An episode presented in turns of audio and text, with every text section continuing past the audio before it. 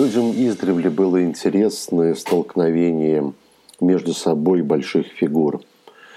Именно в столкновении, в борьбе, в битве можно было увидеть зрителям, кто сильнее, и, соответственно, отдать свое предпочтение более сильному.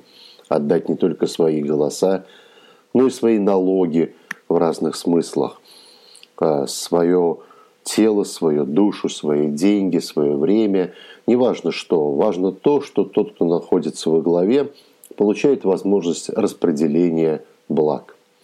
И вот вчера очередная битва, точнее говоря, не состоявшаяся битва, а еще точнее заочная битва символов.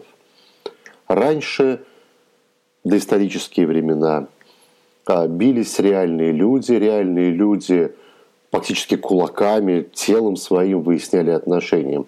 А чуть позже это заменилось на столкновение символов, религиозных символов, символов письменных, символов культуры, идолов как символов. И вот вчера мы видели и наблюдали картину, когда столкнулся символы порядка.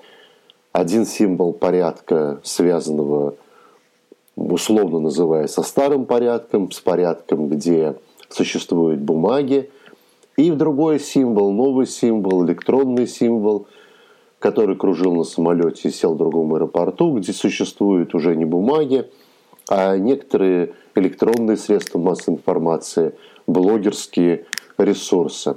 Людям интересно, кто из представителей э, культуры будет в первых рядах.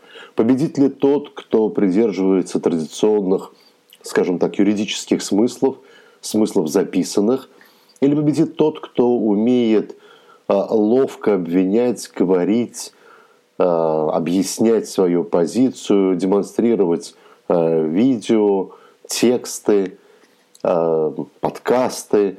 То есть кто в современном мире более востребован, кому нужно отдать свой голос, кому нужно отдать свое предпочтение, свой налог.